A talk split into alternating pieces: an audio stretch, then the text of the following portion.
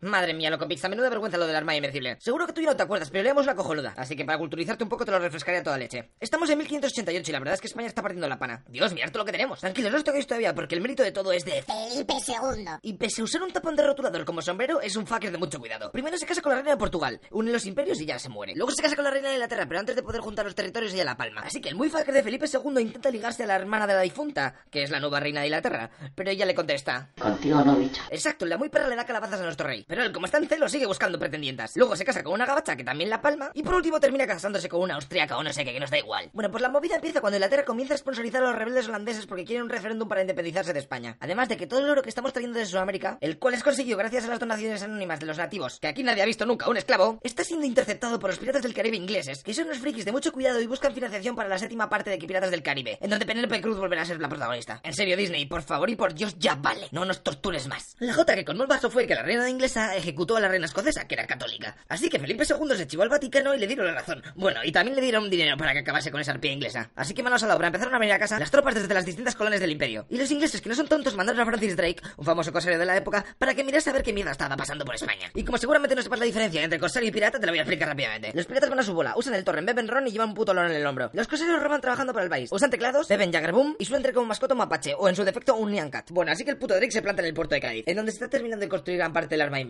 Hey, ¿qué pasa, morenos? ¿Qué hacéis? Aquí ayudando a mi hijo con, con un trabajo de tecnología que le manda en clase. Eh, Espera, que yo también quiero colaborar, hombre. Déjame un hueco. Y hostia sí colaboró, ya que el muy hijo puta entró a puerto y se cargó a 33 barcos. Y como se aburría, luego se fue a saquear Lisboa para seguir humillándonos. Este hecho de mierda fue con total seguridad el causante de que el ataque se fuera al garete, ya que tuvieron que retrasar la salida más de un año. Bueno, pues el rey pone a cargo de la armada al marqués de Santa Cruz, que era bastante pro y sabía lo que se hacía, ya que jugaba al Battlefield 3, no al 4, que esa es una puta basura. Pero con todo el estrés que llevaba encima por culpa de los DLCs de EA, le da un jabacuco en la palma. Así que Felipe II con dos cojones elige a un duque que no había pisado un barco en su puta vida para dirigir la y encima jugaba al LOL. El duque sabía lo que iba a pasar e intentó pedir la baja, pero no coló. Bueno, pero antes de que salga la armada os voy a contar cuál es el plan. Vamos con los barcos hasta Flandes, de ahí recogemos a los tercios y nos los llevamos hasta cerca de London, los desembarcamos. Bueno, pero espera, os habéis dado cuenta que he puesto botellines de cerveza en vez de personas, ¿no? Eh, bueno, eh, son quintos porque no contaba tercios en el Google. Bueno, que os reís, joder. Así que que les desembarcamos y se tienen que pegar el pateo andando hasta llegar a la capital, mientras que los barcos se meten por el Támesis y empiezan a reventar todo a su paso. Y como símbolo de victoria se había acordado que subiría un soldado arriba del London Eye con una bandera del toro y sería un selfie con la reina de UK. La idea principio es que subiesen todos, pero cuando Felipe se enteró del precio les dijo que tururu. A ver, que el plan no pinta tan mal, vamos a ver cómo les va. Venga, vamos. El primer día. 30 de mayo de 1588. Salen de Lisboa y a la altura de Galicia hay un temporal de la hostia. Bueno, más o menos el tiempo que hacéis siempre. Y se pierden unas cuantas naves. Por lo que tienen que atracar en los puertos gallegos para que no se vaya toda la mierda. ¡Que me des todo el dinero! ¿Qué pasa? ¿Que es que no has oído? ¡Que si no se va a ir toda la mierda! ¡Sácate la mochila! Pabliño, Pabliño Iglesias, por favor, sálvame. Eh, eh, déjame en paz, tío, que aún no he nacido. Carajaula. Pues sí que empezamos bien. Bueno, salen de nuevo y tras un mes y medio llegan al Canal de la Mancha. Allí los guiris les están esperando información, así que los españoles se colocan y empiezan a darse de hostias. Pero las cosas no pintan nada bien, ya que los barcos ingleses son mucho más rápidos y maniobrables. Por lo que atacan y se piran, atacan y se piran, así el rato los pesados. Mientras que los barcos españoles están especializados en el cuerpo a cuerpo y en el abordaje. Además de que los pobres, la verdad, que no sé qué les pasa, pero no están dando ni una, ¿eh? Como yo. Después de días de batalla, los españoles se quedan sin munición, así que se van al puerto de Cádiz a reabastecerse. Y ahí les llega un mensaje de Flandes. Y ahora resulta que las tropas no pueden embarcarse porque los holandeses han puesto farrucos y han bloqueado los puertos. Madre mía, menudo escojono. Bueno, pero eso no es todo, ya que esa noche los españoles que estaban jugando las cartas. Y esta es para Adolfo. ¡Ay, qué emoción! ¿Quién habrá sido el bribón? Eh, no me refería a esas cartas. Pero bueno, los ingleses van y encienden unos barcos con explosivos y los lanzan contra el puerto. Así que cuando los españoles se enteran, cunde el pánico y como no se ve nada porque es de noche, los barcos empiezan a estampar contra la playa y a hundirse. Por lo que el duque, ese que habíamos hablado antes, decide que ya vale de hacer el gilipollas y que es hora de volver a casa. Madre mía, se puede caer más bajo. Y ahí kit de la cuestión. Bueno, quedamos que la armada se retira para España. Y como pasaba de pagar el viaje de Canal de la Mancha, se fue bordeando Escocia. El capitán Drake les estaba persiguiendo, viendo el pateo que se avecinaba, pronunció las siguientes palabras. Mejor dejarles a cargo de aquellos agitados rudos males norteños. Venga, Smith, vámonos de putes. Así que los españoles están solicos dando la vuelta cuando de repente uno baja a la bodega para picar algo. Na, na, na, na. Oye, Paco, ven. Eh, ¿Qué desea su merced? Deja de hablar con un retarde. ¿Dónde cojones están los suministros y el agua? Eh, hostia, se me ha ido la pinza, lo siento. Eh, ¿Qué decía? Los suministros, coño. Eh, ah, sí.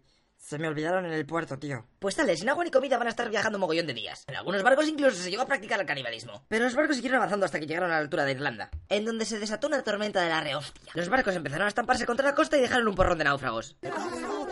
Los cuales, por cierto, no tuvieron mucha suerte, ya que los ingleses, por miedo de que los españoles tratasen de comercializar la cerveza Cruz Campo, ordenaron la búsqueda y matanza de todos los supervivientes. Señor, hemos encontrado a los españoles. ¿Les matamos a pedra?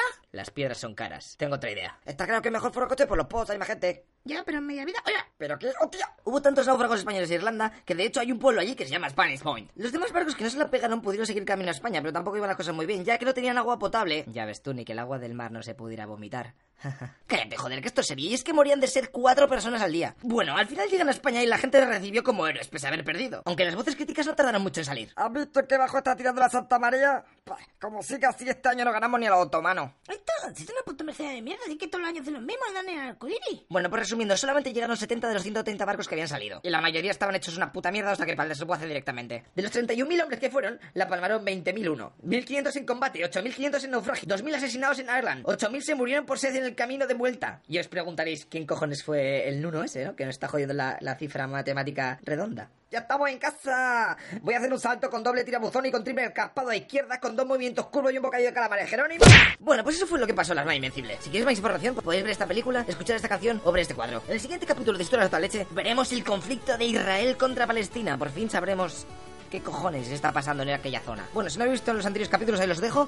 Y antes de irme, deciros que uno de los siguientes capítulos de Historias de Total Leche será La Armada Invencible 2.0. Ojo por ojo, fail por fail. Y es que mucha gente no lo sabe, pero los ingleses también hicieron su propia Armada Invencible para luchar contra los españoles. Bueno, y la verdad es que les fue un poco... Da igual, ya os lo contaré. Si tenéis alguna pregunta o queréis algún capítulo especial por alguna guerra que os mole mogollón y no tenéis ni puta idea de qué coño pasó, me lo ponéis en los comentarios. O sea que no con Pixas, nos vemos en el siguiente capítulo. ¡Hasta luego!